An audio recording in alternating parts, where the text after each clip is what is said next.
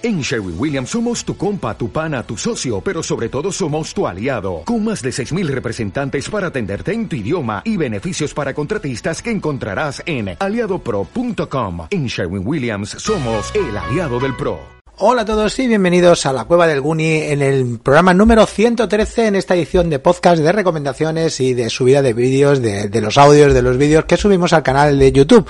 Eh, así que si has llegado hasta aquí y no nos conoces, que sepáis que estamos en YouTube y donde prácticamente diario subimos vídeos, bueno, subo vídeos de recomendaciones, de opiniones y de curiosidades del cine. También estamos en TikTok, etcétera. Bueno, lo de siempre. Esta semana eh, os traigo la, opinión del primer episodio de Miss Marvel. Eh, va a ser semanal y va a haber una parte con spoilers. Así que como lo aviso, sé que no os preocupéis porque en la parte del audio donde empiezan los spoilers lo digo. Así que lo echáis unos 5 o 10 minutos para adelante si no queréis tragar los y podréis disfrutar de, del resto del programa sin ningún tipo de problemas. Porque claro, voy a empezar con Miss Marvel, que es lo principal. Y bueno, pues tenemos muchísimas cosas. Vamos a hablaros de curiosidades de Pulp Fiction, vamos a hablaros de Amor de Madre, una película de Netflix que está muy chula. Eh, vamos a hablaros de los critters en, nuestro Freaky Wiki. Eh, vamos a hablaros de Burbuja, de Free Guy, del Metro Williams, V de Vendetta, un montón de películas y de series en donde os voy a dar pues mi opinión y ya vosotros decidís si queréis verla o no queréis verla o si que estéis de acuerdo conmigo o no estéis de acuerdo conmigo. Como siempre, muchas gracias a los que os habéis descargado este, este podcast y comenzamos ya.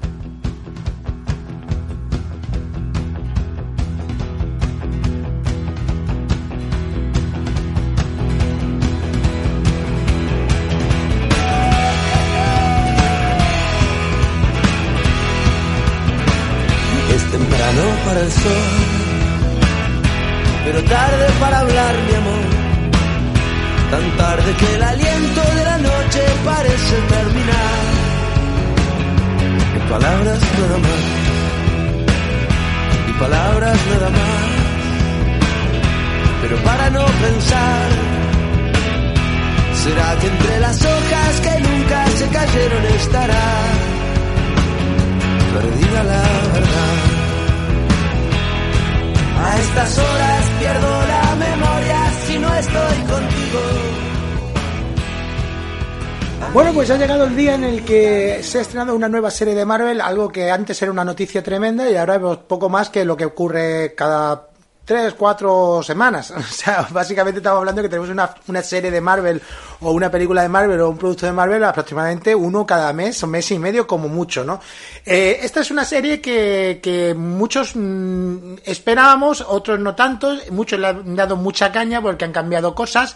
Eh, después de ver el primer episodio, confirmo que han, pasado, han cambiado cosas, pero es que este primer episodio de Miss Marvel a mí me ha dado más de lo que yo esperaba, porque me esperaba bastante más eh, serie juvenil. Es una serie juvenil, no nos equivoquemos, es una serie que tiene un público muy claro, muy determinado, que es los chavales entre 15 y 19 años, básicamente, ¿no? Eh, se habla, hablan como ellos, su temática es como ellos, y está interpretada por, por gente joven, por, por adolescentes, por fin deciden hacer eh, que adolescentes interpreten adolescentes, y eso siempre es bueno, por lo menos queda más realista que algunas cosas que hemos visto. Tenemos claro que vamos a ver crecer a esta heroína en pantalla porque han contratado una chica joven para que la, en verla crecer durante bastante tiempo. Y tenemos claro que, que Marvel mm, le tiene mucho cariño y Kevin Feige le tiene mucho cariño al personaje porque le ha tratado con una con un cariño especial y con una, una fotografía y una forma de mostrarnos las cosas, un diseño de producción que sinceramente a mí me ha gustado mucho, con muchos toques comiqueros. Eh, la película está, bueno, la serie está clavada al cómic, el personaje está clavado al cómic. Me refiero al personaje en sí, no a los poderes. Como ya sabéis, en los cómics, en Miss Marvel es una inhumana y aquí han cambiado completamente todo lo que tiene que ver con sus poderes. Básicamente nos han traído, y esto, pues eso, eh, eh, hacer un análisis del primer episodio sin hablar de spoilers, pues va a ser un poco complicado. Así que si no has visto el primer episodio, lo suyo es que pares ahora mismo, pares eh, de, eh, el vídeo y que continúes en otro momento, porque vamos a hablaros del primer episodio de Miss Marvel, que hasta este momento lo puedo decir, me ha flipado mucho, me ha gustado bastante. Eh, ¿No es la serie que más me ha gustado? No, pero que me esperaba mucho menos y que me ha dado más de lo que yo esperaba, también. Los efectos especiales, muy bien, muy bien hechos, por lo menos la parte de los poderes me ha gustado lo poquito que hemos visto hasta este momento me ha gustado, aunque es un poco mm, brillante todo, no hay mucho brilli brilli, pero bueno, da igual, es una serie juvenil y se le podía imaginar ese brilli brilli, ¿no?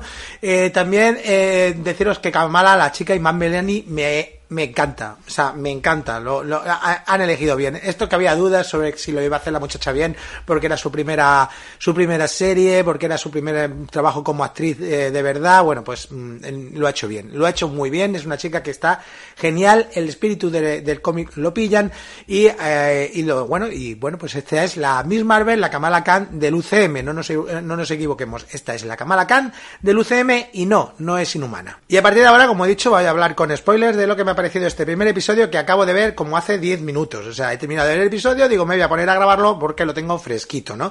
Y además así con una primera impresión, unas primeras impresiones sin haber analizado y sin haberlo visto nada más que una vez. ¿Qué nos cuenta este primer episodio? Pues nos cuenta la historia de una fricaza como nosotros de 16 años. En esencia, es una chica de 16 años que está en el instituto y tiene problemas de 16 años a los cuales se suman, pues que es una chica musulmana en Estados Unidos, en, el, en New Jersey, además en Jersey City. Y, bueno, pues eh, básicamente eh, es una adolescente normal y corriente obsesionada con los superhéroes y que tiene unas ganas tremendas de un sitio que se llama la Avengers Con, porque es una fan de los superhéroes y concretamente de Miss Marvel. Hasta aquí completamente igual que en el libro, en el libro, en, el cómic, completamente igual que en el cómic, o sea que ningún ningún pero, ¿no? Pero qué ocurre que en este en este paso, pues aquí es cuando en los cómics pues llega la gente terrígeno, etcétera, etcétera, etcétera. Aquí tienen que darle otros otros em, orígenes porque básicamente en este universo UCM los inhumanos no existen, de momento no existen. Así que en, ¿cómo le vamos a dar poderes? Pues a través de una de un legado familiar que le llega por carta, les llegan por carta y son unos brazaletes. El brazalete, cuando ves el brazalete que sale en pantalla, dices, ah, ya está, van a tirar de brazalete, van a tirar de 10 anillos, en esencia, ¿no? Eh, objetos mágicos, 10 anillos y, y, estaba calentado que iban a tirar por ahí. Pero bueno, eso lo, vemos más tarde. El tema es que aquí pues nos enfrentamos eso, a una, eh, una, historia de adolescentes, de institutos, que nos va a recordar bastante a los primeros minutos de, de Spider-Man Homecoming, pero aquí él no tiene, ella no tiene, no tiene, pues eso, no tiene, no tiene poderes. Lo que sí tiene es, pues un amigo que es el chico de la silla, ¿no? Porque tiene que haber un chico de la silla, en este caso, pues es su mejor amigo, a mejor amigo por el del cual, pues ahí saltan chispas, saltan chispas, pero si una musulmana, y es que el chico es rubio, rubio, rubio, rubio, rubio, y claro, eso eh, con, una musulmana, pues llama mucha atención, sobre todo en el, en el mundo musulmán, porque uno deja claro que, que es como una, una ofensa haberse fijado en una persona de, de que no es musulmana, ¿no? Que no es pakistaní, ¿no? Eh, es como que, nos quieren mostrar, pues, esta, esta forma de, de, vida que también nos lo enseñan en, en, el cómic y la normalizan bastante, ¿no? De hecho, aquí, es, mm, eh, pues, Kamala se enfrenta, pues, eso, al dilema de, pues, la, el cosplay que llevo de Capitana Marvel es muy estrecho, bueno, todas esas cosas que, que pues, pues, son cosas que, que además de los problemas adolescentes de, de quiero que me reconozcan, que quiero ser popular, etcétera, se unen, pues, todos estos problemas de que soy una chica completamente diferente, pero no sabes hasta qué punto es diferente. El tema es que mm, los primeros probablemente 30 o 40 minutos de la serie tienen un tono muy muy de comedia, muy de comedia, con momentos muy divertidos. La explicación del plan me, parece genial. Me parece que, para el mundo interior de Kamala Khan aquí hayan decidido eh, tirar de, de, animación dentro de, de, la imagen real. O sea, cuando tú ves animación es la cabeza de Kamala Khan haciendo cosas raras. Es mejor que la rotura de la tercera pared, que lo vamos a ver también, porque ya sabemos que Deadpool pues va a tener rotura de tercera pared, etcétera, y She-Hulk también. Pero aquí mm, eh, han elegido porque la pues los, el mundo interior se vean, sean dibujos animados, en esencia. Y me gusta, me gusta la idea. Me gusta y me gusta cómo queda, porque como he dicho, hay mucho brilli brilli, cierto, pero queda muy bien y en el espíritu de lo que va a ser esta serie, que va a ser también muy brilli brilli, ¿no? Total, que si te puedes, quieres saltar los primeros 40 minutos un poquito para adelante porque no te gusta el tono, bien, porque eh, lo que quieres ver es cómo funciona los poderes de Kamala, pues lo que os he dicho, el el brazalete. Se pone el brazalete, empieza a notar unas sensaciones extrañas, una luz morada y, bien hecha y, ya pues tiene poderes. Y sí, se le alarga la mano, pero seguramente no tenga la misma explicación. O sí, porque podría tener perfectamente la misma explicación de que saca materia del multiverso, ¿no? Porque estamos hablando de que Miss Marvel tiene poderes eh, multiversales, ¿no? Entonces, como los tiene, es, creo que sería completamente posible que, funcionara igual, porque ahora mismo en el, en el UCM existe el multiverso. El tema es que eh, vemos un rescate prácticamente involuntario, eh, eh, cómo descubre que tiene poderes y cómo se enfrenta a, la sensación de, que pues a partir de ahora es una superheroína que le mola mogollón, pero que tiene que lidiar con el aspecto de que su madre pues no está muy contenta con el estilo de vida que lleva esta niña, ¿no? Porque la niña, vamos a serlo claro, es como mínimo un poco dispersita. Y acabamos de darme cuenta que he hecho casi todo el vídeo con los cascos puestos. Tócate las narices a dos manos. Pero bueno, me estaba escuchando, o sea que es por eso. Bueno, pues básicamente eh, en, eh, los efectos del, del, rescate están bien y nos deja abierto pues a lo que va a ocurrir en los siguientes episodios. Pero, pero, pero, pero, pero, señoras y señores, hay escena post créditos, así que si le diste al pause, eh, error, grave error. Hay escena post créditos porque la escena post créditos nos van a presentar pues a lo que son seguramente los malos y es una agencia o un grupo de personas que han visto el poder y dicen tenemos que traerla aquí. Así, eh, estamos hablando de mutantes, estamos hablando de la escuela de jóvenes mutantes, pues yo qué sé lo que estamos hablando. Eh, alguien que, recluta gente con poderes o pues lo, lo, secuestra o lo que sea, no lo sabemos y lo vamos a ver seguramente en los próximos episodios. Total, que Miss Marvel me ha gustado bastante, que promete mucho este esta serie y que si os gustan estos vídeos, pues probablemente cada episodio haré un vídeo de, de pues eso, de reacción del episodio, lo que me ha parecido, eh, etcétera, etcétera.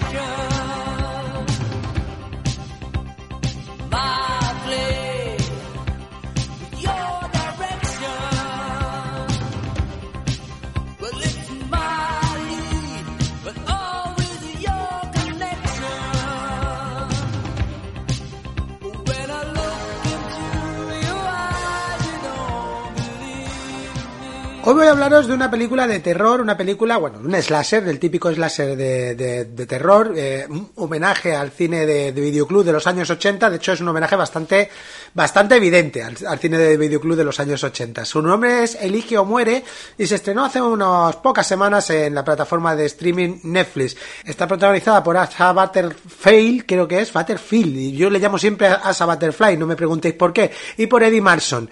Y bueno, pues básicamente tiene también la voz en off de por ahí de, de Freddy Krueger, de Robert Englund, pero bueno, es lo de menos. ¿Qué nos cuenta esta película? Pues es una película de, terror, un slasher típico, donde un videojuego maldito te ordena a que hagas cosas y hace que elijas o mueras. No tiene mucha historia la película. El videojuego está maldito por, por no se sabe muy bien por qué, y va matando gente a medida que vas tomando decisiones dentro de, este videojuego. Es un, eh, para los que tenéis más o menos mi edad, es un juego de estos de Spectrum en el que tenías que escribir lo que tenían que hacer el, héroe y lo hacía en pantalla, pero lo hacía en plan, pues, que te salió otra pantalla diciendo, lo he hecho y ahora tienes que tomar esta decisión. Era básicamente, si a, a, pulsas esto, vas a este lado y si pulsas esto, vas a este otro lado. Los elige otro PB Aventura, pero un videojuego. Bueno, pues en esta ocasión, pues el videojuego está maldito, ¿no? Está maldito y provoca, pues, que todo lo que tú elijas, básicamente, de lo que, de, de lo que tú elijas, provoca una reacción, pues, bastante chunga. Normalmente, la muerte de, de, de, del que está jugando o de otra persona cerca o cercana de la que está jugando y ya está. O sea, estamos hablando de una historia muy simple, muy sencilla, que hemos visto 860 millones de veces y que no es nada nuevo ni nada así que pueda cambiar la historia de, lo que viene siendo el cine de terror y mucho menos el cine de Netflix. Es una película de muy bajo presupuesto, muy, muy simplona, muy sencillita, es del Reino Unido, es inglesa. Y bueno, pues básicamente, ¿qué es lo que nos encontramos aquí? Pues nos encontramos un producto muy simple, con unas estaciones muy planas, pues ya os digo, un guion que ya hemos visto 800 veces y donde prácticamente la única interés que tiene es, es, ver cuál es la siguiente prueba y cuál es la siguiente bestialidad que nos enseñan o que nos dejan imaginarnos, porque muchas veces no nos la enseñan. ¿Por qué? Porque esto es como juegan a lo mismo que ha jugado en muchísimas ocasiones las películas de Show y bueno, pues, pues eso, pues a ver qué, qué se le ha ocurrido a al guionista de turno para matar gente, en esencia, ¿no? Los protagonistas muy planos, muy estereotipos, extremadamente estereotipos. A Seba Butterfly hace un, un personaje totalmente ridículo y él está, pues, probablemente lo peor que ha rodado en muchos años, y tampoco que haya mucho, mucho, pero ha hecho, es que está muy mal, o sea, está todo muy mal actuado, está todo mal interpretado. La película es muy mala, es muy mala, pero si lo que buscas en esta película es pues dos horitas, bueno, no dos horitas, dos horitas, con la letra y todo es menos de una hora y media. O sea, estamos hablando de una hora y quince, veinte minutos máximo desde que empieza la trama hasta que acaba la trama, en esencia, ¿no? Y lo que buscas es, si lo que buscas es una película que te entretenga, que sea básicamente una historia de estas de terror que no tiene mucho que ver con la realidad y que te va a dar lo máximo posible, pues eh, Elige o Muere pues puede ser tu producto. Aunque sinceramente hay productos muchísimo mejores en esta misma plataforma, en otras plataformas y mm, hay opciones más divertidas que hacer, como por ejemplo salir a la calle y darte un paseo mirando, pues incluso quedar con tu suegra puede ser algo más interesante que Elige o Muere, por lo menos puede darte bastante más mm, sustos y bastante más terror.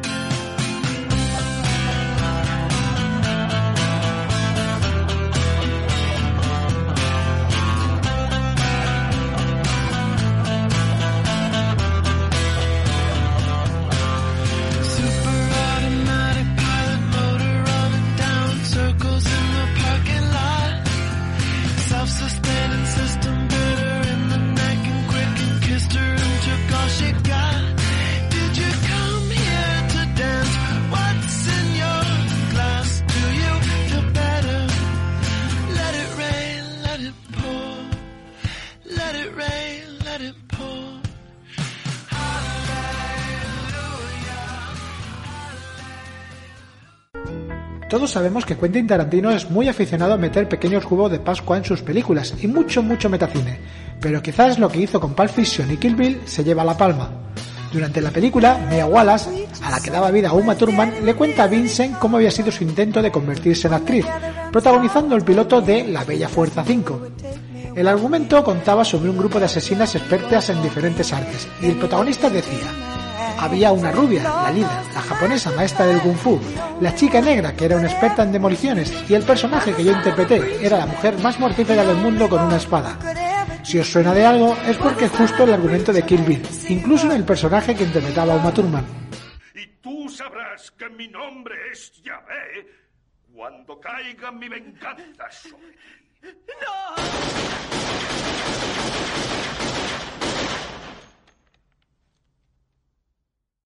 Pues lo voy a decir muy claro, lo que yo me he podido reír viendo eh, Amor de Madre, la película, una comedia de Netflix española protagonizada por King Gutiérrez y Carmen Machi, eso no me lo quita nadie. Yo sé que es una película que probablemente vosotros no veríais en el cine, yo sí iría al cine a verla. ¿Por qué? Porque me gustan las comedias, eh, las comedias mm, blancas, porque es una comedia blanca, tiene algunos puntitos que pueden ser incluso un poquito de, un poquito pues picantones, etcétera, pero esto es una comedia que podrías ver perfectamente con tu madre. De hecho, es una película sobre, pues eso, la relación con las madres y sobre todo con la, el conocer a, las personas que te han dado la vida, que te han criado, que han renunciado a todo por ser madre, básicamente, por ser tu madre, ¿no? Y que si están haciendo algo es por algo, porque ellos te conocen y te han parido.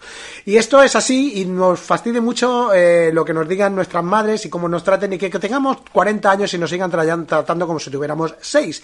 Pero esto es así. Y cuando, como decía mi, mi abuela, cuando crías eh, canas, mm, pelarás pellejos o algo así.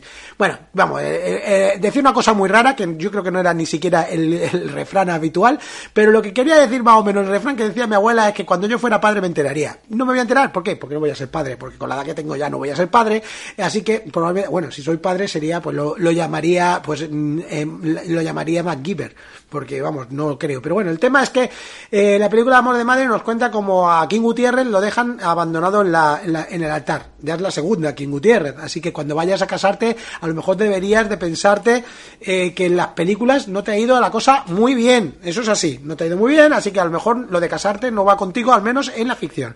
Bueno, pues lo, dejan, lo dejan tirado en el, en el altar. Me gusta mucho el principio, porque el principio de la película te muestra en ese típico final de yo voy a la boda y te rescato de una vida de, de, de falsedad y de no estar de no estar casado con la persona adecuada porque me quieres a mí, pero eh, la película no nos trata de ese amor, sino nos trata de, del otro, del que se queda en el, el que se queda en la iglesia con la familia, ¿no? Y básicamente, pues este hombre pues tiene que pagarlo todo hasta que se da cuenta de que no le devuelven el dinero del viaje de novios, que es un viaje a Islas Mauricio del Copón Bendito. Y entonces la madre decide, pues voy contigo. Y nos vamos juntos de, luna de miel. Y entonces, pues eh, eh, estamos ante un, bueno, pues básicamente Amor de Madre es un anuncio de, de, dos horas de lo bien y bonito que es las Islas Mauricio y lo, lo que mola para casarte y irte allí de, luna de miel. Eso es así, es un anuncio. Un anuncio de dos horas, es en esencia. Y con, en medio pues le metemos un poquito de, comedia, un poquito de situación y un poquito de King Gutiérrez con cara de rancio, que es lo que mejor se le da a King Gutiérrez, porque él hace un humor desde la ranciedad. Incluso cuando intenta sonreír, intenta ser simpático en la película, eh, te das cuenta de que no es real, de que es rancio, básicamente. Después tenemos a Carmen Machi, que es un monstruo. O sea, que, Carmen Machi probablemente sea la, actriz de su edad mejor de España, ¿no? Es un monstruo. Es capaz de hacerte comedias, es capaz de hacerte dramas, y en esta película hace momentos de drama y momentos de comedia. Y las dos veces las hace como los puñeteros ángeles. Como digo, tiene muy buenos momentos humorísticos, tiene buenos gags, tiene gags físicos que me gustan. Los gags físicos, soy así de simple, así de, de, tristón. Pero a mí me gusta el humor físico, me ha gustado siempre y me sigue gustando, ¿no? Y lo tiene, ¿no? Y también tiene humor de guion, porque bueno, pues tiene de guionistas a Diego Garrido y Adolfo Valor, que bueno, pues de estos saber un poquito, ¿no? Y bueno, poca cosa más, sí, destacar un poquito el personaje. en secundario de Yolanda Ramos, Ramos perdón, que es súper divertido, como esta, esta mujer eh, de Cornellá atrapada en las Islas Mauricio a su pesar, o sea, como eh, estás atrapada en el paraíso, pero atrapada al fin y al cabo, ¿no? Y bueno, pues un poquito de todo, eh, de diversión, de risas y de baile y de momentos de sonrojante. También hace mucho la, la comedia, hace mucho la risa a través de, la vergüenza ajena, ¿no? De esta película trabaja la vergüenza ajena bastante bien, ¿no? Y, y, se agradece, se tiene que agradecer. personalmente yo a esta película pues le daría mm, seis y medio, siete. ¿Por qué? Porque, vuelvo a repetir, a mí este tipo de películas me gustan muchísimo. Eh, no sé si la habéis visto, eh, si, si la veis, a ver, si os gustó Primos, esta película os va a encantar, porque tiene muchas cosas que nos pueden recordar a Primos. Pero ya os digo, yo creo que puede gustar a cualquier persona y es una película que, como he dicho, se puede ver perfectamente con tu madre, básicamente. Por cierto, ahora que he dicho tu madre, me suena, me viene a la cabeza eso de Vivo con tu madre en un castillo, que me encantaba esa canción, me encanta el payaso de la hora chenante, lo siento, pero soy así.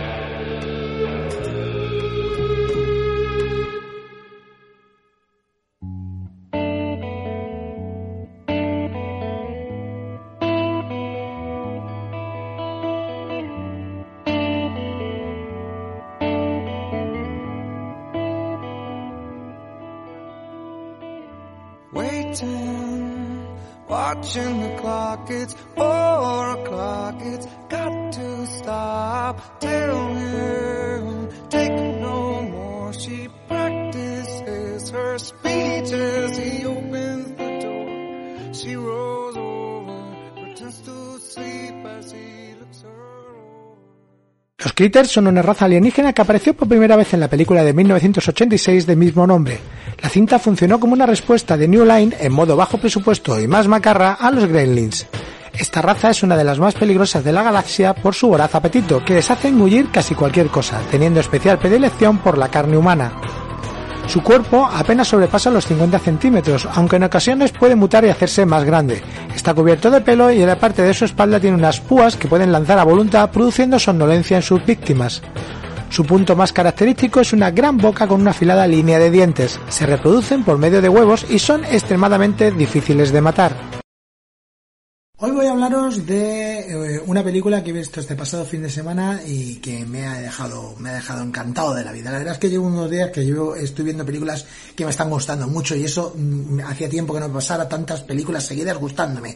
Y es que me he visto, eh, me he visto la película de M. Night Shyamalan, eh, Tiempo. En realidad, Old, una película que que es de ciencia ficción, como casi todo lo que tiene M. Shyamalan, pero que cuenta, ¿habéis visto cómo pronuncia el nombre del, director? Pues lo pronuncia así por muchas razones, pero la principal es porque no tengo narices de saber cómo se pronuncia bien. Así que, mm, si queréis, me lo, me lo podéis dejar en, fonética escrito en los comentarios, si queréis. Como veis, eh, estoy en el mismo sitio, va a ser otro vídeo de un tirón, eh, sin cortes, así que seguramente mm, divague y me vaya por los cerros de Úbeda 830 veces como está ocurriendo en este preciso instante. Bueno, eh, Samalayan, eh, un director que o odias o, amas. No hay un punto medio, no hay un punto medio entre el amor y el odio entre este, eh, de este director. Eso es así. ¿Por qué? Porque es capaz de, de darnos verdaderas obras maestras y darnos películas que son bajonazos impresionantes, porque mm, si habéis visto Actor, solo tendréis que decir eso. Después tiene películas que están así, así, y después tiene otra vez obras maestras. A mí me gustan casi todas. De hecho, hasta en Actor vi cosas interesantes que ver. O sea, no es lo que a este hombre se le da bien, a este hombre no se le da bien los, los taquillazos, no se le da bien los blockbusters, sino que se le dan bien pequeñas películas que se convierten en blockbuster como este Old. Una película que ha costado 8 millones de dólares que ha puesto Samalayan de su bolsillo, o sea, así uno detrás de otro. De esa manera ha tenido libertad creativa completa porque el que pagaba era él, básicamente, ¿no? Una película en una sola localización que se nota que se ha hecho no en mucho tiempo, eh, hacer en una sola localización y estar tan apartado, no creemos que haya habido mucho equipo metido dentro de, lo que viene siendo la nación, así más barato por el tema COVID. La verdad es que eh, es una película que es perfecta para haber rodado en este mundo, en este mundo pandémico en el que nos ha tocado vivir. ¿Qué nos habla Old? ¿Qué nos, qué nos habla tiempo? Pues nos hace, pues eso, una rémora del paso del tiempo en un sitio, un sitio entre comillas mágico, en el cual, una playa en el cual pasa el tiempo mm, mm, mucho más rápido de lo, de lo habitual no se explica muy bien, no se sabe muy bien por qué y no importa lo más mínimo. Lo que importa es cómo la gente es capaz de aceptar cosas, cómo el tiempo hace que cambiemos mm, de nuestra percepción de la vida y cómo no solamente es el, tiempo físico, sino también el tiempo mental, ¿no? no es lo mismo tener 8 años que tener 53, ¿no? Eh, y da igual que hayas pasado de tener 8 años a 53 en solo un día, que es lo que nos cuenta esta película. Un día en un grupo de turistas que, pues, en esta playa van descubriendo poco a poco, muy poco a poco, ya os lo digo, eh, que, que, que, el tiempo pasa mucho más eh, deprisa que en el resto del mundo y que o salen de allí lo antes posible o van a morir todos en menos de un día, básicamente, ¿no? Tiene escenas que son tremendamente impactantes, como lo es el póster. Ese póster donde estás sentado en la playa con una de tus piernas son unos huesos, eh, pues explica perfectamente de qué va la película. Y lo mejor es que tiene un grupo de actores que, que, están geniales todos, absolutamente todos, encantados por Gabriel García, Gael García Bernat, que bueno, pues es el, la, el actor más conocido de este grupo de actores y que mm, funcionan básicamente muy bien como mm, grupos dentro de un grupo, ¿no? Eh, cada uno tiene su forma de ser, su forma de actuar, se nota, está buscado, está hecho a posta y funciona bastante bien. En cuanto al ritmo, no esperéis grandes acciones, no esperéis grandes momentos de, viscerales, sino mucho, mucho golpe, ¿no? Mucho golpe de, ritmo pulsado y acelerón para llegar a un, a un momento, a un mm, estado, a un momento de la trama que quiere llevarte de Samalaya, ¿no? Juega mucho con los sentimientos, eh, porque sí, en ese, en ese caso es una película que juega mucho, es un poco tramposa en ese aspecto, porque juega mucho con los sentimientos, pero también juega mucho con, con, con pues con el tiempo, obviamente, como porque la película pues va de eso, y juega mucho, eh, sobre todo, juega mucho con la empatía, ¿no? La empatía hacia algunos personajes y no hacia otros, cuando todos están en la misma situación, ¿no? El tema es que como todo lo de la Samalayan, él ya sabemos que es el rey de la sorpresa final, al final de la película tiene que tener pues lo que, lo que suele ocurrir, ¿no? Suele tener una explicación, una sorpresa final que nos explica por qué ha ocurrido lo que ha ocurrido en esta película y que no te esperas. En esta tampoco te lo esperas, aunque mm, se dejan cositas cogidas de un lado a otro porque mm, sabes que algo no cuadra en ese hotel, eso, eso es así prácticamente desde el primer momento, pero eh, no entiendes el por qué ocurren las cosas en la playa, no entiendes nada hasta que llega al final que te lo explican. Y es un poquito flojo. Mucha gente se está quejando precisamente de eso porque no se entiende muy bien el final, ¿no? No se entiende muy bien por qué hacen lo que hacen y por qué ocurre lo que ocurre, ¿no? Pero sin embargo, eh, no importa demasiado porque en mi opinión, y ya os digo, es, concretamente en mi opinión, lo importante no es el por qué pasan las cosas y el final ni la sorpresa final. Lo importante es como un grupo de personas acepta la muerte, ¿no? Porque de eso va la película, aceptar la muerte, aceptar el paso del tiempo, aunque el paso del tiempo sea una velocidad extraordinaria. Estamos hablando de que, eh, si no, creo que dijeron que 30 minutos de, en esa isla equivalía a un año, ¿no? Aproximadamente a un año, ¿no? No a seis meses, perdón. 30 minutos equivalía a, no, a un año. Bueno, una barbaridad, muy rápido, básicamente, ¿no? Y, bueno, pues eh, con esa premisa tan interesante eh, nos entra esta película de ciencia ficción de Samalayan, que si no te gusta el cine de Samalayan, ahórratela, ahórratela porque es Samalán puro y duro, muy, muy marcado, o sea, muy marcado. Además, vuelta a lo que viene siendo, a lo donde se maneja mejor, ¿no? Al bajo presupuesto, al tirar más de guion que de efectos especiales, y ahí funciona esta película tremendamente bien.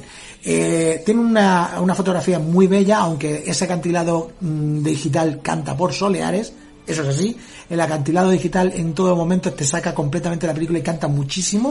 Pero claro, es que hay que recordar que la película ha costado 8 millones de dólares. 8 millones de dólares, todo. El viaje, pagar a los actores, rodaje, promoción, todo 8 millones de dólares puestos del bolsillo de, de Samalain y que en la primera fin de semana no solamente habían recuperado, sino que habían multiplicado por 3, ¿no?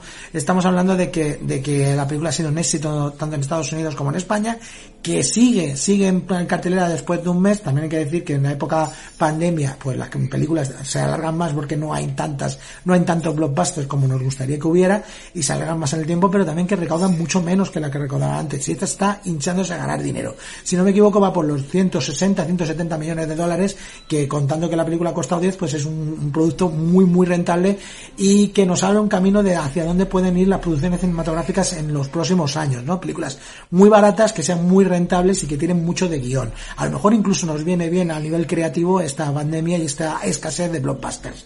Si eh, esta escasez de blockbusters nos trae pequeñas películas como esta Tiempo, esta película, esta All, pues yo encantado de la vida y que Samalayan siga haciendo cine para siempre jamás y hasta que le dé la gana, ¿no? Que no se retire nunca. No estamos hablando de un tío que seguramente eh, te puede gustar más o te puede gustar menos, pero que tiene una forma de hacer cine, es un cine de autor, es un cine de autor eh, taquillero de ciencia ficción, pero no deja de ser un cine de autor. Cuando tú estás viendo una película de Samalayan sabes que es de Samalayan, ¿no? Por la música, por los encuadres, por, la, por el ritmo, por la importancia de los colores. En esta también, los colores acres de tierra son muy importantes. En algunos momentos tiene toda la sensación de que estás dentro de, una, de un gigantesco reloj de arena, donde todo transcurre muy, muy rápido, básicamente. Y, bueno, pues como os estaba diciendo, una película que es para verla, que vais a disfrutarla muchísimo y que, y que sigue, sigue estando en los cines. Así que aprovechar antes de que la quiten, porque si no va a tener que tocar a esperar unos, unos mesecitos, porque si no me equivoco están en Universal y Universal va a tener su propia plataforma, pero en 2022.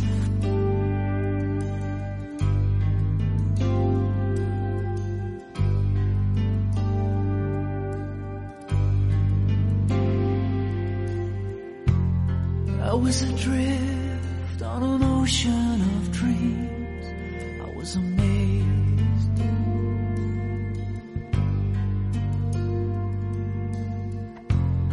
And as I sailed to the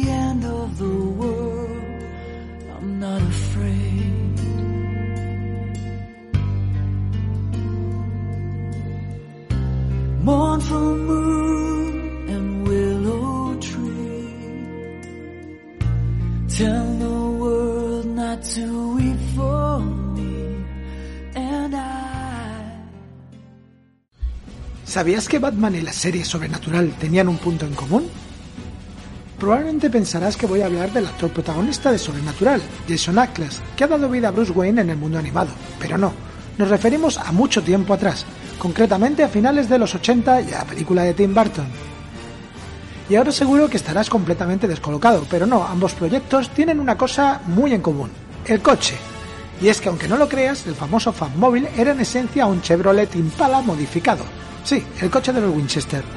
El equipo de producción de Batman cogió el chasis y el motor de un Chevrolet Impala y los unió a las luces traseras de un Ferrari, piezas de motor de un caza Harrier y hasta las tapas de combustible de un autobús londinense.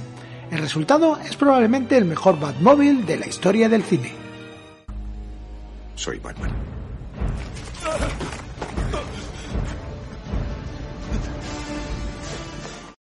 Hoy toca hablaros de La Burbuja, una película que claramente no es para todos los públicos. Es una comedia dirigida por Judd Apatow, el rey de la comedia. Este hombre en los 80, eh, bueno, en los 90 y principios de los 2000 lo petaba muy fuerte, pero cuando digo muy fuerte es extremadamente fuerte. Eh, Freak and Geeks, eh, eh, Virgen a los 40, León Barazoso, bueno, pues todas estas películas, ¿no?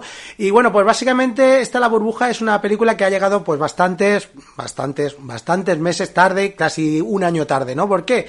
Porque es una comedia metacine, es una comedia del rodaje de una película eh, donde vemos como un grupo de actores se enfrentan a lo que viene siendo el rodaje de una película de aventuras de estas supercutres pero con mucho éxito. Se están riendo claramente, y esto mm, quiero que quede claro, esta película se ríe claramente de Vin Diesel y de todo lo que hay detrás de la familia de A Todo Gas y de la saga A Todo Gas, ¿no? Pero aquí lo que lo hacen es con una película, con una saga de dinosaurios, una saga de dinosaurios en las montañas, ¿no? Al mismo tiempo, la película tiene un reparto espectacular que solo Judah Apatow consigue juntar mm, cobrándoles muy poquito, porque estamos hablando de que en esta película está Pedro Pascal haciendo de una de un actor latino con un ego tremendo y con unas ganas de, digamos, de meter en caliente bastante tremendas también. Tenemos también a Karen Gillian, que últimamente está en todas partes. Tenemos a María Baklova, que no me acuerdo ahora mismo qué es lo que ha hecho esta mujer, pero algo ha hecho seguro porque me suena un montón su cara. A Leslie Mann, que es la mujer de Judah Apatow, o sea, esta sale siempre porque le sale barata. Y también a David Duchovny. Y bueno, David Duchovny, para el que no lo sepáis, es, la, es el protagonista de Expediente X, que en los 90, este sí que lo petó en los 90.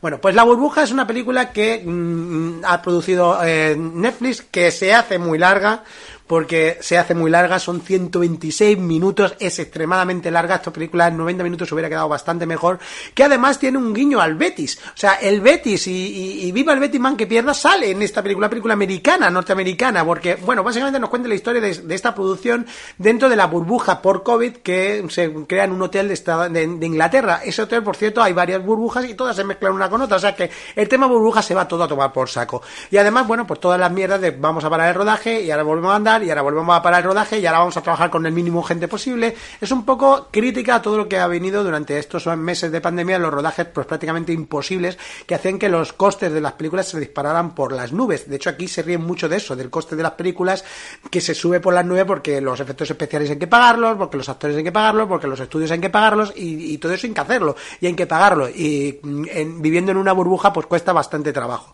Además también cuenta un montón del tema de, pues eh, como he dicho, del rollo de los actores de las relaciones entre ellos, de lo falso que es el mundo de Hollywood, tanto entre, entre amigos como con las familias, como con el mundo alrededor, y todo ello termina en una orgía totalmente alocada, muy, muy, muy bestia y muy de la cabeza, sin sentido ninguno, pero es que claro, esto, esto es Judapato. Tienes que saber que es Judapato y que la mayoría de las cosas que ha dirigido o ha escrito este hombre no tienen sentido ninguno. Entonces, mm, si entras bien, te lo vas a pasar bien. Yo entré en la película desde el primer momento, mm, capté lo que me estaban contando y qué es lo que pretendían contarme con la historia y me reí mucho. Sí, se me hizo larga, sí, bastante larga, las cosas como son, pero me reí muchísimo porque, bueno, está bien interpretada, porque los actores están muy bien eh, dentro de lo que están interpretando un guion mm, pues muy surrealista y muy loco, muy alocado, ¿no? La dirección es correcta, los efectos especiales, porque tiene efectos especiales, los efectos especiales muy logrados. El todo lo que viene relacionado con el metacine es genial.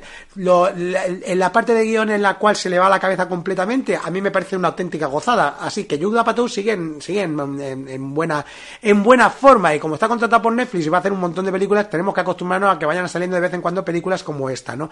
A la gente no le ha gustado una mierda, o sea, vamos a ser claros, esta película no le ha gustado a nadie, pero a mí me ha hecho mucha gracia y por eso la recomiendo y por eso le doy un 6, un 6 justito, también te lo digo, ¿eh? Tampoco lancemos las campanas al vuelo, le doy un 6 justito y, sobre todo porque sale Karin Gillian, a mí Karin Gillian me tiene enamorado desde que la vi en, los primeros escenas que, vi ella vestida de policía con pantaloncito corto en Doctor Who. Desde ese momento a mí me tiene enamorado Karin Gillian y haga lo que haga, yo estoy muy a tope con ella. De hecho, me he visto la de Gun Power Milkshake, que es otra mierda como la copa de un pino, pero me la he visto y también me gustó. O sea, para eso. Creo que eso se merece un vídeo. Voy a hacer un vídeo de un poco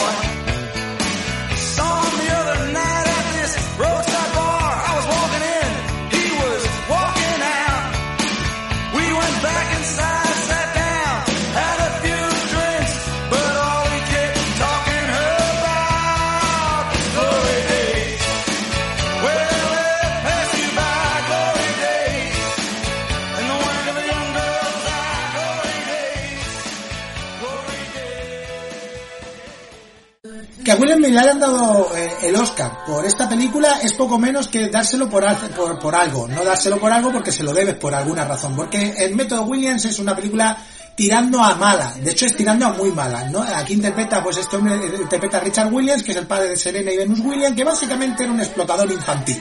Un explotador infantil que quiso hacerse millonario a costa de sus hijas. Y aquí nos lo endulzan como un hombre que quiere a sus hijas y que las cría para que sean las mejores. Que sí, que son las mejores, pero básicamente este hombre lo que hizo fue explotar a sus hijas. Y bueno, eh, la película en sí es un telefilm rodado muy, pues muy simple, con una actuación muy plana, de hecho es una, un blanqueamiento de un personaje que no es para nada blanco, eh, en todos los sentidos, nunca mejor dicho, y bueno, pues eh, una historia que tiene unas licencias históricas muy grandes, por ejemplo, lo que ocurrió con el partido de Arancha Sánchez Vicario no tiene nada que ver con la realidad, y que puede llegar a aburrir, de hecho es bastante aburrida, no la recomiendo para nada. Hoy estoy en un sitio diferente, como podéis ver, es un sitio diferente donde voy a grabar varios vídeos esta semana y es que vamos a hablaros de una película que he visto este pasado fin de semana que ha sido el estreno pues del, del mes, porque la verdad es que nadie esperaba que esta película fuera el pelotazo que ha sido y que como habéis visto en el nombre del vídeo, es Free Guy, una película protagonizada por Ryan Reynolds y Judy Comer, que si no sabéis quiénes son, Ryan Reynolds es Deadpool, básicamente. Judy Comer es la chica de la asesina, esta la película, la serie de la asesina, que nunca me acuerdo cómo se llama la serie. Bueno, pues eh, eh, esta chica pues eh, es la protagonista junto al chaval de Stranger Things. Este es el tío protagonista de una película que nos mezcla el show de Truman con Fortnite, básicamente, ¿no?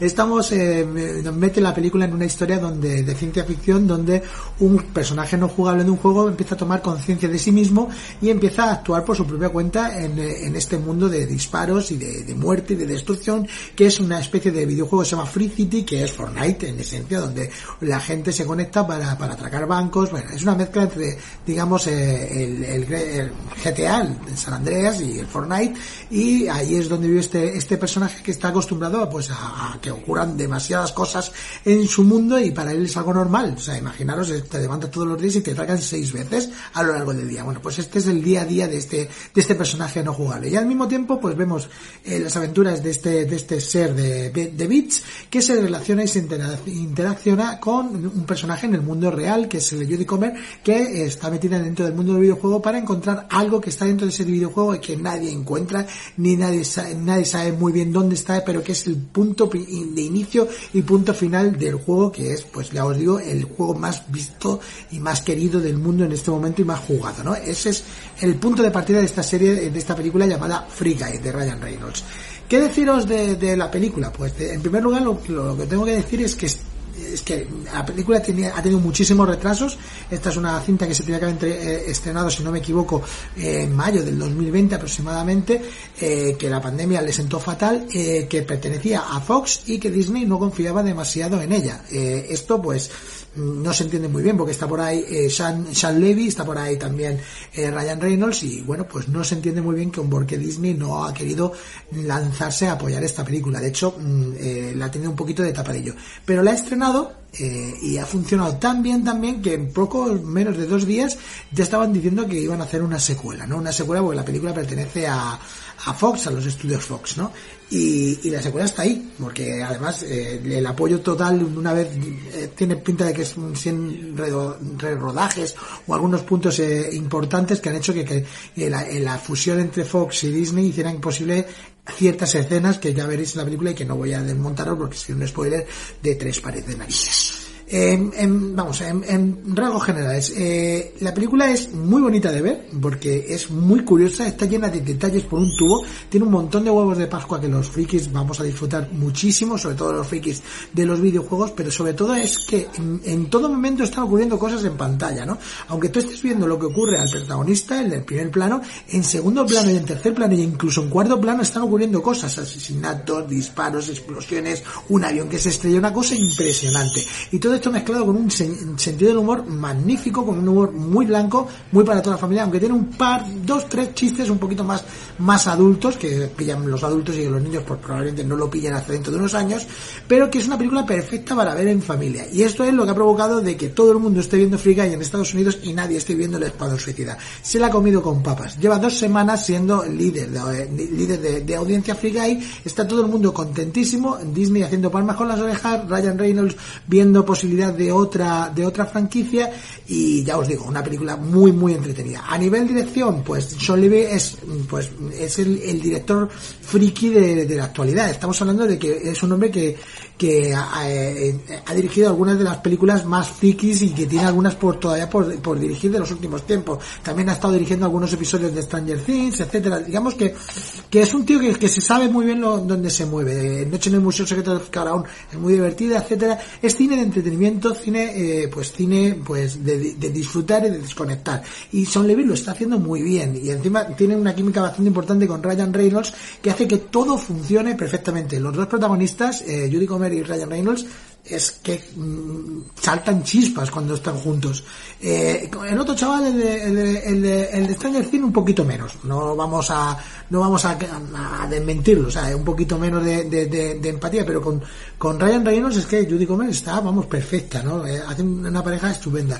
Los mejores momentos de la película es cuando están juntos en pantalla. Aunque, en general, Ryan Reynolds es el máximo protagonista de esta película y el que se come todas las escenas una detrás de otra, se las come con papas. Un peliculón, una hartada de reír muy grande, muy grande, muy grande y una sorpresa que nadie esperaba que iba a ser tan buena. O sea, tenía buena pinta, eh, tenía eh, pues eh, una, una, una, idea interesante, pero era una idea que, que, no era original, ya lo hemos visto y además estamos hablando de que, de que están tirando también de mucho, pues eso, de mucho, de mucho de huevo de Pascua. No huevo de Pascua tal como sí, porque hay mucho homenaje, pero encubierto para que no tengas que pagar royalties, básicamente. Y bueno, pues, como os digo, un entretenimiento magnífico para ver en familia, que es lo que ha hecho que, pues, que la película está siendo un verdadero pelotazo. Una película que, que ya lleva recaudado muchísimo más de lo que ha, perdón, muchísimo más de lo que ha costado y que tiene toda la pinta de que va a seguir recaudando en las próximas semanas. De hecho, ha tenido la mejor segunda semana de la época pandemia. Porque en el mundo actual, en el mundo en el que vivimos, la primera semana es muy buena y la segunda semana te la pegas muy fuerte. Y estamos hablando de una película que todavía no está en franquicia, en, bueno, en, en, en, plataformas de streaming, perdón, y, pero que no creo que vaya a tardar mucho. Incluso se hablaba de que en dos, tres semanas estaba ya en plataformas de streaming. Eh, yo creo que van a dejarla alargar un poquito más porque este, esta película, este Huevos de Oro de Ryan Reynolds, que es el rey de los huevos de oro, yo creo que Disney sabe que tiene un filón con este actor y no lo va a soltar por ningún lado ni por el mundo. Y si había alguna duda de que, de que Disney hiciera Deadpool 3, después de este Free Guy y viendo la, cantidad de gente que lleva este cine haciendo películas violentas, porque no deja de ser una película bastante violenta, las cosas como son, pues mmm, viendo cómo lo puede hacer, pues eh, eh, no creo que vaya a tardar mucho en meterse a rodar a, al superhéroe bocazas, básicamente, ¿no? Bueno, estoy dando palmas, pero aquí no hay cortes, o sea que, que en estos vídeos de hoy no hay cortes. Madre mía. Y, y, se me ha olvidado que, ten, que no puedo hacer cortes porque no puedo editar. Pero bueno, vaya a seguir diciendo que lo principal es que Ryan Reynolds está genial, muy bien. Eh, hace de Ryan Reynolds, también hay que decirlo. Está encasillado, él hace de sí mismo una vez y otra y otra y otra y otra. De un buen tipo capaz de levantar la cabeza a alguien a hostias, básicamente, lo que viene siendo por Ryan Reynolds. Judy Comer está genial. En los momentos en modo, en modo asesina, modo acción está genial, pero en los momentos fricaza en el mundo real está incluso mejor. Me encanta me encanta esta actriz y, tengo muchas ganas de que triunfe en muchas cosas porque es una actriz que es maravillosa y que no os podéis perder. Killing Eve, es como se llamaba la serie, que nunca me acuerdo del nombre. Killing Eve, no la perdáis tampoco porque pedazo de serie. Y por lo demás, eh, Taika Waititi tiene algunos momentos muy divertidos y se ríe mucho de sí mismo eh, y se ríe sobre todo de todos estos genios de la informática que van de, de, de, increíbles eh, gurús de, del mundo de la informática, ¿no? Se ríe de ellos de una manera escandalosa. Eh, ¿Tendremos Free Guy 2? Pues todo indica que sí. Que va a ser complicado porque yo no sé qué narices van a hacer para hacer Free Guy 2 porque esta película acaba y se queda cerrada. Pues probablemente no sabemos lo que pasará, pero pasará algo, ¿no? Y, y hará que pues que Free Guy 2 pues tenga que hacerse pues un, pues yo que sé, un otro mundo alternativo o yo que sé. Pero me da igual. El tema es que la película es muy divertida y muy recomendable y no te la puedes perder. Una de las películas más queridas de los 90 es sin duda El Cuervo, un film de culto con una banda sonora alucinante y en cuyo rodaje supuso la muerte del actor protagonista Brandon Lee a manos de Michael Massey, que interpretaba a Fanboy en un terrible accidente con una pistola que fue cargada con una bala real. ¿Pero sabías que tras su muerte ocurrieron rumores de sucesos paranormales en el rodaje? Y es que tras la petición de la madre y la prometida del actor para que Alex Proyas volviera a terminar la película, el rodaje continuó y muy pronto empezaron a surgir rumores de gente que afirmaba haber visto a Brandon Lee manifestándose como un espectro. Años más tarde, se hizo público que gran parte del equipo se encontraba un poco perjudicado por diferentes drogas, así que probablemente ahí estarían las razones de esas apariciones.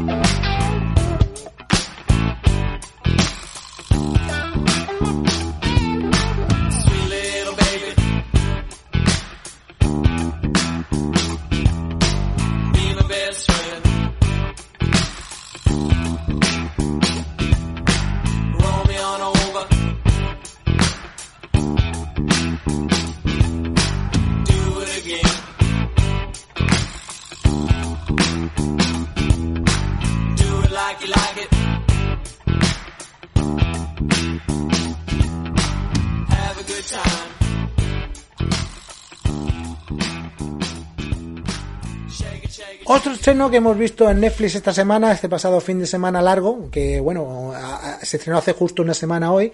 Eh, bueno, pues estamos hablando de Fauces de En la Noche, una historia de vampiros en, en Los Ángeles y bueno, pues es serie B. O sea, no, no vamos a darle más vueltas al tema porque lo que es es es una película de serie B de vampiros de, con mucha sangre y con actores importantes haciendo de secundarios muy secundarios por ejemplo tenemos pues eh, Alexander Ludwig tenemos a Megan Fox que salen pues escasos 5 minutos escasos pero aquí los protagonistas pues son John Lender John Lenderberg Jr. que no me salía el nombre Debbie Ryan y Lucy Fry que son los, el trío protagonista de esta historia de zombies que nos recuerda a cosas que ya hemos visto muchísimas veces porque una vez más nos nos quieren hacer una especie de, mezcla de estilos, de mezcla de géneros eh, y nos meten pues género de vampiros con género de mm, pues de lo que viene siendo gangsters. ¿Qué nos cuenta Fauces de la noche así a grandes rasgos? Fauces de la noche nos cuenta la historia de un conductor de Uber, un conductor de estos de un VTC que eh, va a sustituir a su hermano que al parecer pues su hermano pues es un luchador de, de asesino de vampiros. Sí, es un asesino de vampiros en Los Ángeles en el siglo XXI, en, el 2021, sí. Pero bueno, venga, vamos, vamos a suspender la credibilidad. Bueno, pues este chico va a, ser el que, el que lleve eh, durante esa noche, eh, la peor noche de su vida, lleve este coche de, el Uber para que pues sus pasajeros pues viajen. Y sus primeros pasajeros y únicos de la noche es una pareja de chicas tremendamente atractivas que le dice que durante las próximas horas va a tener que llevarle a cinco fiestas diferentes eh, y tiene que llegar a la última antes de que sea de día, que digo yo, si tienes que ir a cinco fiestas diferentes, la opción de que seas responsable de que llegue antes de que sea de día no es del conductor, es de ti. Tienes que llegar a tu hora y no te tienes que quedar pues hablando con todo el mundo en la fiesta. Es una fiesta. Es que cuando digo fiesta me recuerdo del anuncio este de los, de los dientes que llevaba el aparato y dice, ¿cómo no voy a sonreír? Es una fiesta es un anuncio de los 90 o los 2000 que marcó a una generación. De hecho, algunos seguimos diciendo es una fiesta. Pero bueno, que se me va el rollo, que estoy hablando de Faust desde la noche y tampoco es eso. Bueno, ¿qué nos cuenta? Bueno, nos, hemos, nos he contado de cómo más o menos cuál es el punto de partida de esta historia, que como ya he dicho, mezcla gángsters, que mezcla vampiros y no nos trae absolutamente nada nuevo. Lo que hemos visto en esta película lo hemos visto pues 2.500 millones de veces y de hecho, de hecho, aquí es donde viene lo más gracioso. Exactamente la misma historia lo hemos visto con un asesino en serie y de una manera muchísimo mejor hecha, dirigida por Michael Mann con Tom Cruise y Jamie Foxx, porque esto es colateral. O sea, han capeado la, la historia de colateral de la película de, de, de, Tom Cruise y, y James Bond, de Jamie Foxx, que va por, por, por, Los Ángeles llevando a un asesino en serie a un asesino a sueldo pues, a, sus diferentes trabajos, pues aquí lo que lleva es a, dos vampiras a diferentes sitios donde tiene que matar gente y alimentarse, ¿no?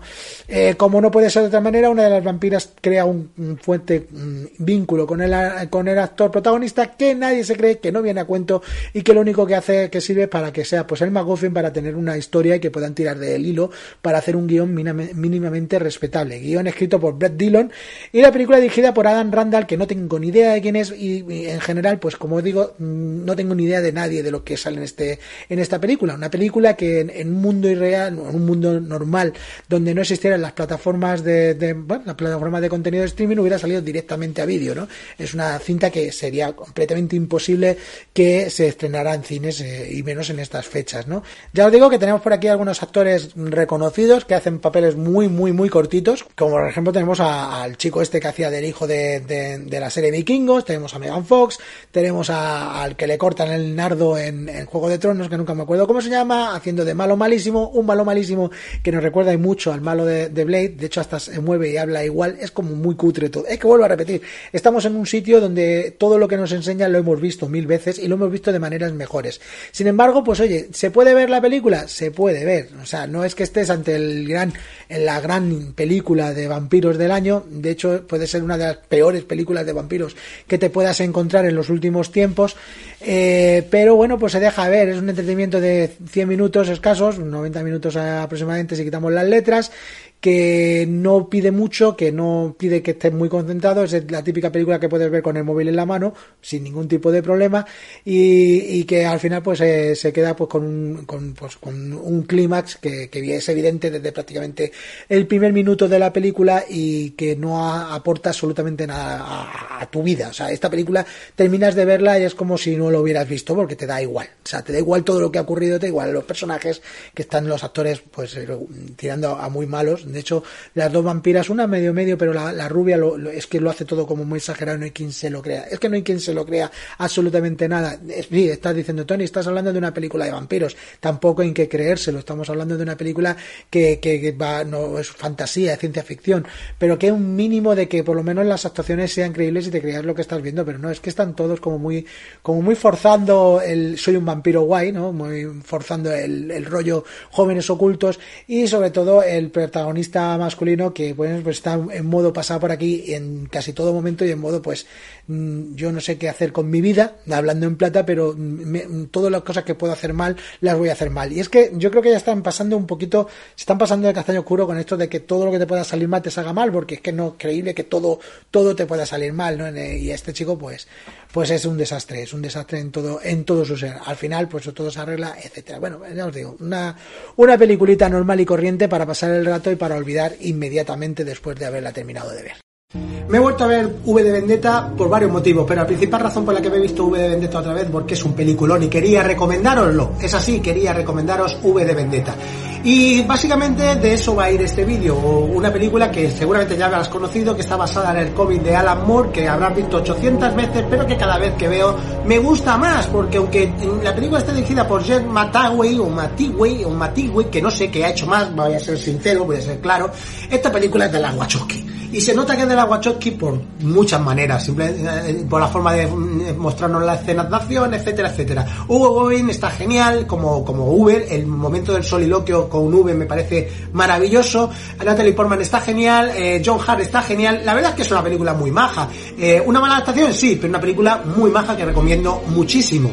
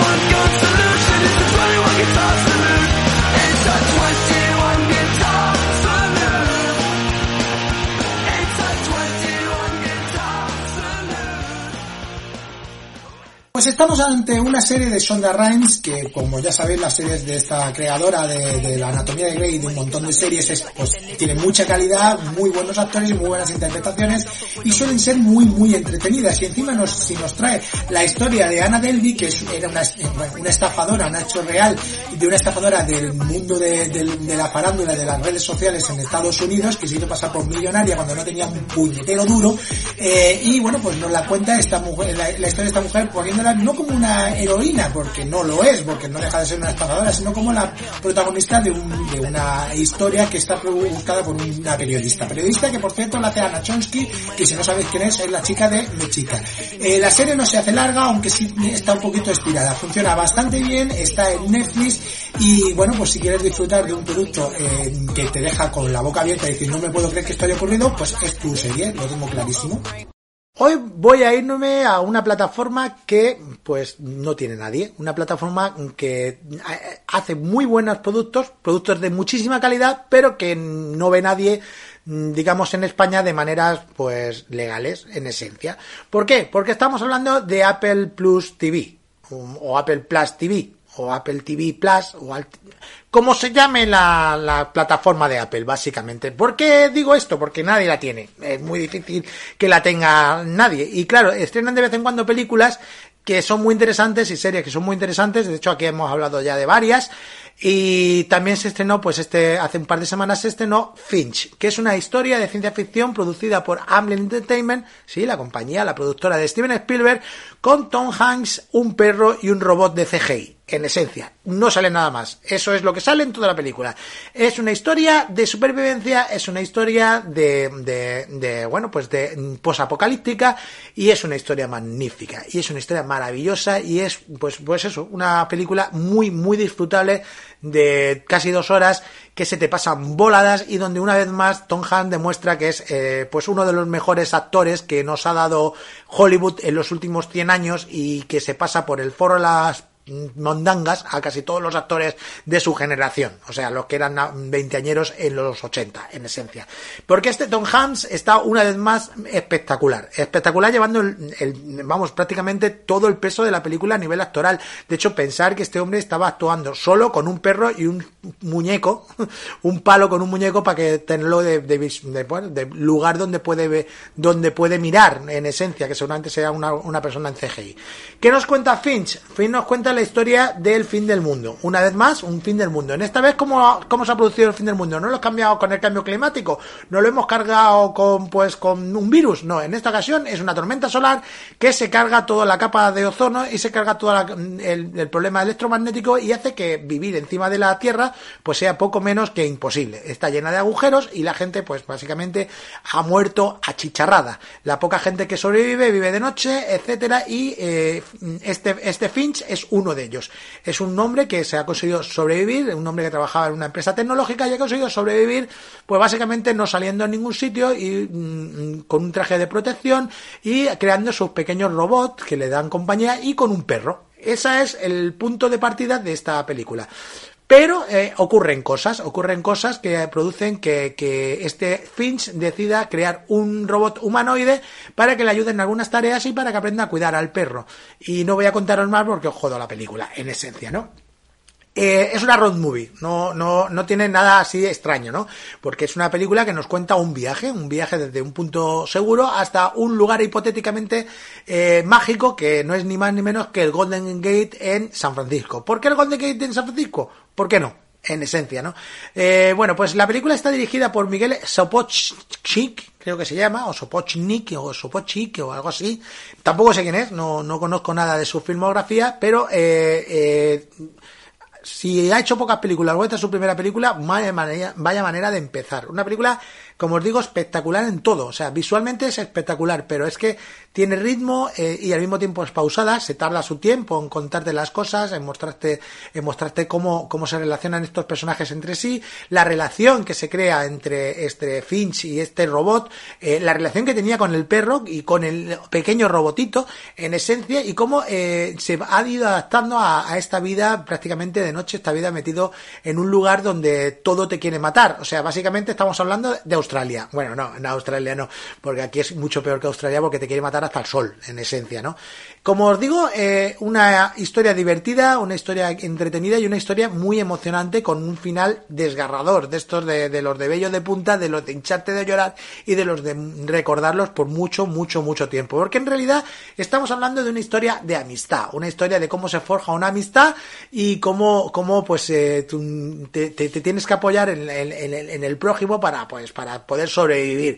Y en un sitio donde prácticamente no hay prójimos, pues eh, aquí se convierte en algo más complicado y más difícil de ser. De hecho, ya os digo, este fin se fabrica el prójimo, ¿no? En esencia, que es un robot eh, de última tecnología muy fuerte, muy poderoso, pero que está aprendiendo que es prácticamente un niño, ¿no? Un niño que va aprendiendo el mundo. Es una especie de Wally grande con mucha fuerza, en esencia, ¿no? Y, y funciona, funciona muy bien. El robot es creíble. O sea, te estás viendo el robot y al final no lo ves como un producto de CGI, lo ves como un ser que está allí, que se mueve y que habla y que, y que expresa sentimientos con la expresión corporal. No sé cómo habrán hecho, si habrán hecho captura de, movimientos para, para actuar a este robot, pero si la han hecho, mm, chapó. Y si no la han hecho, chapó al cuadrado, porque ya os digo que funciona muy bien y te, crees todos los movimientos y te crees que, te- que, que- que este robot empieza a tener sentimientos. Y como os digo, una película que te va a tocar la patata muy profundamente porque está hecha para eso, ¿no? Además con unos efectos especiales espectaculares. La escena del tornado, eh, de la tormenta del tornado es una, una auténtica gozada y además es complicada de ver porque lo pasas mal cuando la estás viendo y está muy bien hecha y como os digo, eh, aquí hay mucha pasta, esta película pues mm, se tenía que haber estrenado en cines. Si se hubiera estrenado en cines, estamos hablando de una película que hubiera funcionado bastante bien en taquilla. Pero como se ha estrenado en Apple Plus, pues ni será nominada a nada y estamos hablando de uno de los productos, sobre todo de ciencia ficción, de ciencia ficción de género, yo creo que es el mejor producto que se ha hecho este año. Fijaros lo que os digo, el mejor, el mejor con mucha diferencia. Eh, y que es una de las mejores películas que se han estrenado este año también, así, pero, pero como está en Apple TV, eh, en Apple Plus, pues seguramente mm, sea la gran olvidada de la temporada de premios. Me juego, vamos, el brazo izquierdo, el brazo derecho y parte de los pies, en esencia, ¿no? Eh, como mucho, pues le darán alguna, alguna nominación técnica en algún, algún formato de premios. Pero se merecería, se merecería estar muy nominada esta película. Sobre todo Tom Hanks. Tom Hanks, mm, de verdad, se come la pantalla mm, y lleva, pues es que lleva el solo el peso de la película. Es muy, muy recomendable. Yo mm, me lo he pasado muy bien viéndola. Está muy bien rodada, está muy bien montada, tiene muy buen ritmo y tiene una historia, pues de las de, de las que no se olvidan. Y poco más tengo que decir de, de Finch, salvo que tienes que verla. Y como te digo que tienes que verla, pues ya sabéis, hazte de Apple Plus TV, ¿eh? Hazte de Apple Plus TV.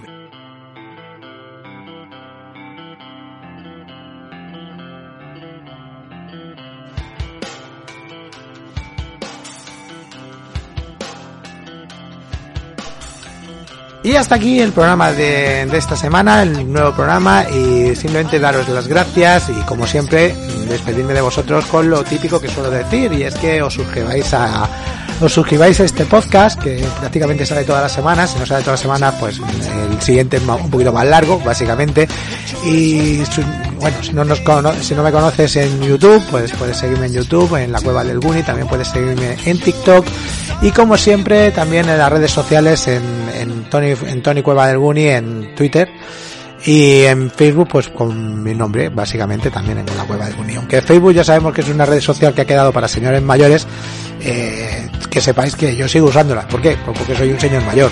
Estamos ya más cerca de los 50 que de los 40. Vamos a, vamos a ser claros. Es más, estoy casi, casi a la misma distancia de los 50 que de los 45. Qué triste en mi vida, qué viejo soy. Bueno, pues nada, muchísimas gracias por estar ahí como cada semana y simplemente que nos vemos en el siguiente programa. Adiós.